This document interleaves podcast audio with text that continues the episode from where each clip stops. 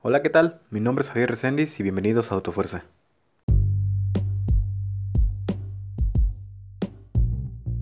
Sean bienvenidos a este episodio de Autofuerza. Si no has escuchado el episodio anterior, pues ve a escucharlo, aquí te esperamos. Vamos a comenzar.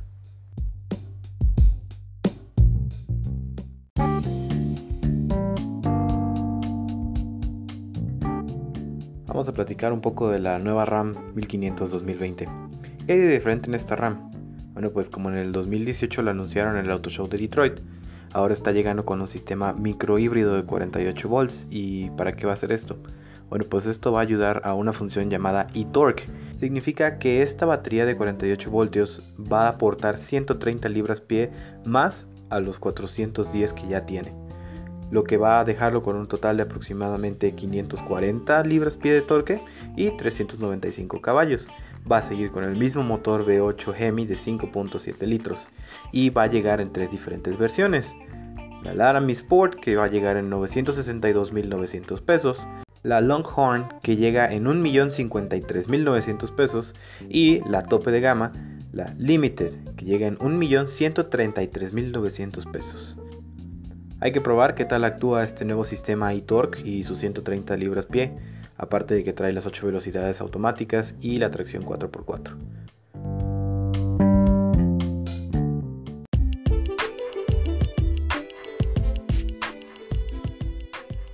Ahora vamos a hablar de lo que se le puede decir que sería el highlight de la semana. ¿Por qué? Porque se presentó el nuevo Nissan Versa. Y no, no tiene los faros más grandes, no, no tiene la cajuela más grande, sino que cambió completamente, es otro coche. Em, el motor sigue siendo el mismo, sigue siendo el motor de 1.6 litros, pero ahora está llegando con 118 caballos de fuerza. Lo curioso, lo que les ha sorprendido a muchas personas es la seguridad del coche, ya que desde la versión de entrada está ofreciendo 6 bolsas de aire. Y sí, un Nissan con 6 bolsas de aire desde la versión de entrada es raro, entonces vamos a ver qué tal está el precio. Este coche llega en cuatro versiones y los diferentes precios son la versión Sense, de la versión Advanced, de la versión Exclusive y de la versión Platinum. La versión Sense empieza en 239.900 pesos por la caja manual y trae una versión CBT también y ahora llega en 256.400 pesos. La versión Advanced llega también con una transmisión manual y una CBT siendo la manual de 270 mil pesos y la CBT en 286 mil 500 pesos. Y ahora vienen las versiones topes de gama, que son la Exclusive, que esa solamente viene en caja CBT, que cuesta 304 mil 500 pesos. Y la versión Platinum, igual con solo la caja CBT, que llega en 322 mil 500 pesos. Ahora, la relación calidad-precio, ¿qué tal será? Pues hasta ahora ha sorprendido a muchos medios, a muchas personas, ya que el precio no es tan elevado por la seguridad y por el equipamiento que está trayendo, ya que en la versión Platinum ya trae los sensores de punto ciego, o sea que si no estás viendo a un coche que viene por detrás tuyo y tratas de cambiarte de carril, el coche te va a avisar. Y sí, eso viene en un Versa. Es raro, pero pues lo está incluyendo Nissan. Habrá que ver las distintas pruebas y pues llegar a una conclusión de qué tal está saliendo, pero hasta el momento ha sido la verdad una sorpresa la que nos ha dado Nissan. Esperemos y así sigan y sigan mejorando cada día.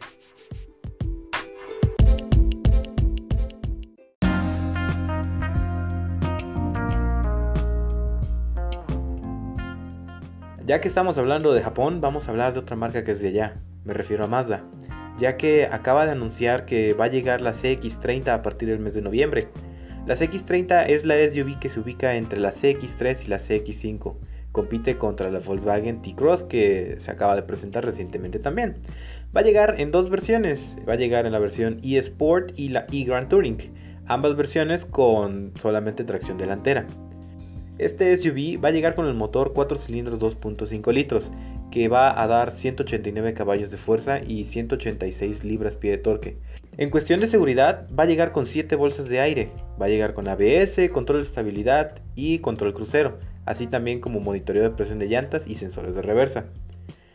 En parte del equipamiento va a incluir los faros LED con encendido automático, rines de 18 pulgadas, climatizador de doble zona, va a contar con Apple CarPlay y Android Auto, así como el asiento del conductor va a contar con ajuste eléctrico, espejo electrocrómico, va a tener botón encendido, freno de mano electrónico y va a haber descansabrazos en las dos filas de asientos.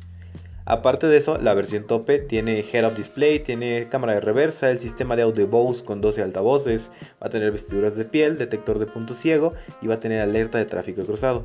Como te darás cuenta, es un buen SUV y está llegando con un buen equipamiento. El precio de las versiones, la versión base, la eSport, va a llegar en 424.900 pesos. Y la versión más equipada, la e-Grand Touring, va a llegar en 454.900 pesos.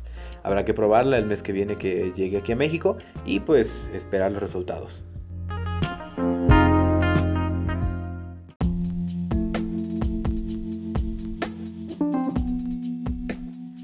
Esta semana quiero que empecemos una nueva sección en la que platiquemos sobre distintos personajes en la historia del automovilismo. El día de hoy quiero platicarles sobre un austriaco que es una historia sobre cómo luchó y luchó contra la muerte para poder seguir y seguir sus sueños. Y hasta el último día de su vida siguió siendo fan de este automovilismo, la Fórmula 1. Me refiero al grandísimo Niki Lauda. Andrés Nicolas Lauda, mejor conocido como Niki Lauda, nació el 22 de febrero de 1949. Este personaje nació en la ciudad de Viena, en Austria. Él era miembro de una familia que pues, era bien acomodada. Su abuelo paterno era el abogado y empresario Jens Hans Lauda, la mayoría de las personas que sabemos de Niki Lauda sabemos que es muy conocido por el accidente que tuvo en 1976 en Nürburgring. Vamos a platicar un poco más adelante de eso. Pero antes de llegar a eso, quiero que platiquemos sobre cuáles fueron sus inicios, cómo fue que se dedicó al automovilismo, cómo fue que llegó a la Fórmula 1.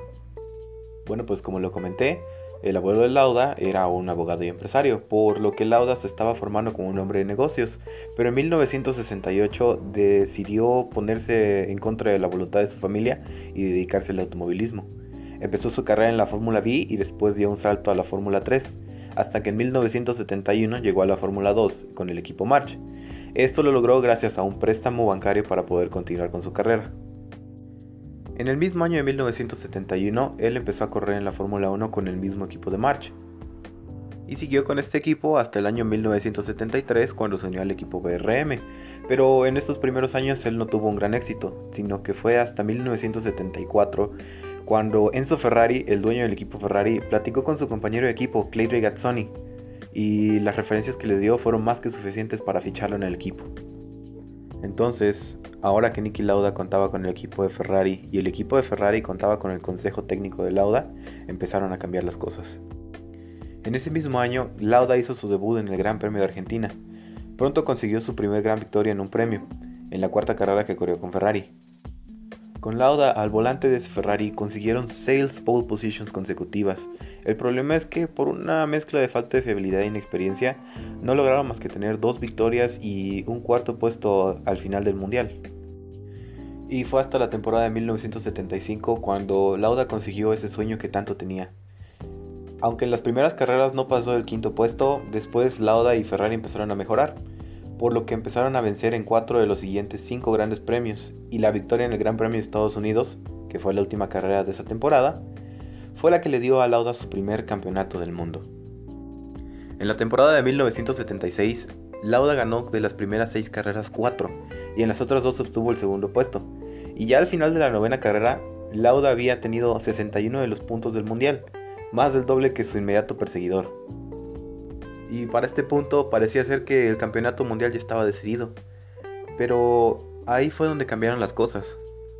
En la décima carrera en el Gran Premio de Alemania disputada en el circuito de Nürburgring, Lauda sufrió un grave accidente, un grave accidente que le dejó quemaduras en la cabeza y el cuerpo, además de varias fracturas e intoxicación por los vapores tóxicos que se desprendieron del combustible en llamas. Debido a esto, él se tuvo que someter a cuatro operaciones para trasplante de piel, pero desafortunadamente fracasaron porque el sistema inmune de Lauda los rechazaba. Entonces lo que Lauda hizo fue no volver a operarse y comenzó a llevar una gorra roja, esta para cubrir sus cicatrices, y al paso de los años se convirtió en su marca distintiva. Y probablemente podrías pensar que hasta ahí llegó su carrera, pero no, porque seis semanas después regresó al volante. En este periodo en el que Lauda se tuvo que ausentar, el inglés James Hunt jugó sus cartas y para la última carrera de la temporada en el Gran Premio de Japón, él tenía una ventaja sobre Lauda de 3 puntos. En el Gran Premio de Japón en 1976, Lauda se retiró tras dos vueltas, ya que la pista estaba demasiado mojada y él se aseguraba que eran condiciones no aptas para conducir, por lo que James Hunt lideró la mayoría de la carrera, hasta que una ponchadura en una de las llantas lo hizo perder posiciones. Él empezó a remontar, pero logró hacerlo hasta la tercera posición, que le dio el título mundial por solamente un punto. Debido a la retirada de la carrera que tuvo Niki Lauda, la relación con Ferrari se vio gravemente afectada y tuvo una difícil temporada en 1977, pero cómodamente él ganó el campeonato mundial gracias a la regularidad que tuvo en cada una de las carreras. Ya al final de 1977, Lauda decidió dejar el equipo de Ferrari porque el mismo equipo incorporó un tercer automóvil. Y en el año de 1978, Lauda se incorporó al equipo de Braham. Él pasó dos temporadas desafortunadamente sin éxitos y fue en gran medida por el radical diseño que tenía el monoplaza del equipo ya que tenía una aerodinámica asistida por turbinas. Eh, tras la única victoria que tuvo en Suecia, eh, fue descalificado inmediatamente. Lauda ganó solamente dos carreras y dos podios, y el resto desafortunadamente abandonó por problemas mecánicos. El siguiente año tampoco fue muy bueno, ya que desafortunadamente el motor que tenían, el Alfa Romeo, el V12, resultó aún menos fiable que el motor anterior, lo que hizo que Lauda solamente pudiera sumar 4 puntos durante la temporada. Durante ese año, Lauda ganó una carrera fuera del Campeonato del Mundo disputada en Imola. Ese mismo año, él ganó la categoría de soporte, pero en el Gran Premio de Canadá, Lauda informó al propietario de la escudería que tenía el deseo de retirarse inmediatamente porque ya no deseaba seguir corriendo en círculos. Y ya que él había fundado una compañía de vuelos, volvió a Austria para dedicarse a ella de tiempo completo. En el año de 1982, Lauda volvió a la competición, ya que él sentía que aún tenía una carrera como piloto por delante.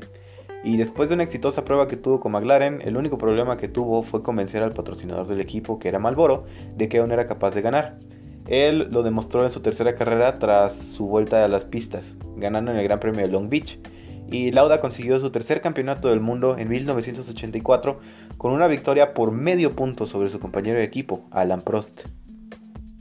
En la temporada de 1985 no fue nada fácil para Lauda, ya que de las 14 carreras en las que comenzó tuvo 11 retiros y tampoco comenzó el Gran Premio de Bélgica debido a que tuvo un accidente en las prácticas y se rompió la muñeca y eso hizo que también se perdiera el Gran Premio de Europa. Después de esto, él solamente pudo lograr un cuarto lugar en el Gran Premio de San Marino, logró un quinto lugar en el Gran Premio de Alemania y solamente tuvo una victoria en el Gran Premio de Holanda, donde tuvo que contener al rápido Alan Frost al final de la carrera. Esta fue su última victoria en la máxima categoría y también el último Gran Premio de Fórmula 1 celebrado en los Países Bajos. Él se retiró definitivamente de la competición después de la última carrera de la temporada en Australia. Como te darás cuenta, Lauda era un conductor impresionante. Él minimizaba los riesgos y siempre trataba de maximizar los resultados. Y él era uno de los pilotos que más tiempo se la pasaba refinando el comportamiento del coche. Siempre buscaba los detalles, sentía el más mínimo detalle y buscaba cómo repararlo. En 1993 él fue asesor técnico de la escudería de Ferrari. Cuando él llegó le pidieron el consejo de cómo ganar nuevamente después de tantos años. Y la respuesta de Lauda fue contraten a Michael Schumacher. Y Schumacher llegó en 1996 y trajo el equipo de ingenieros de Benetton, encabezados por Ross Brown. Y aunque hubo que esperar algunos años porque a finales de los 90 había muchos mejores coches en parrilla, el resultado fue un éxito, ya que arrasaron desde el año 2000 hasta el 2004 ganando 5 títulos consecutivos como pilotos y 6 de constructores, algo que jamás había pasado en la historia. Después de esto, eh, varios años después, en el año 2010, Lauda colaboró como comentarista de Fórmula 1 en una cadena privada en Alemania. Desde el año 2012 hasta la fecha de su fallecimiento, él fue asesor técnico y faccionista de la escudería Mercedes-Benz.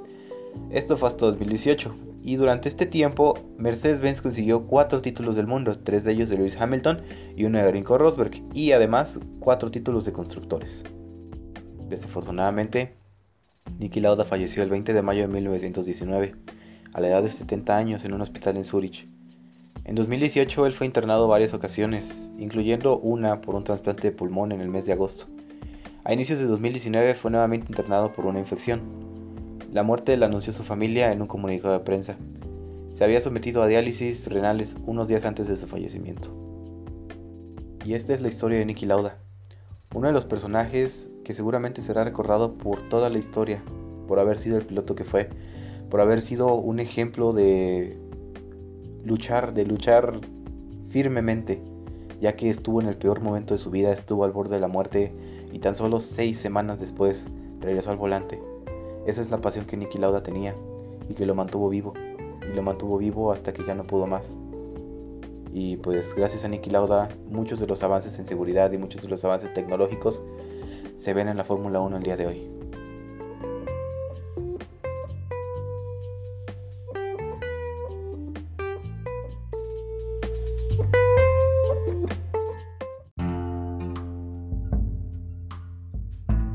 Y bueno, pues después de esa historia ha llegado el momento de despedirse. Muchas gracias por haber llegado hasta este punto. Si te gustó, por favor, indícalo. Dale pulgar arriba, dale me gusta o lo que te aparezca en tu aplicación de podcast. Síguenos en nuestras redes sociales y platicamos por ahí. Si quisieras que platiquemos de alguien más en la sección de Hablemos de, por favor déjalo en nuestras redes sociales y vamos a estar atendiendo a cada uno. Muchas gracias y te recuerdo, mi nombre es Javier Zendis.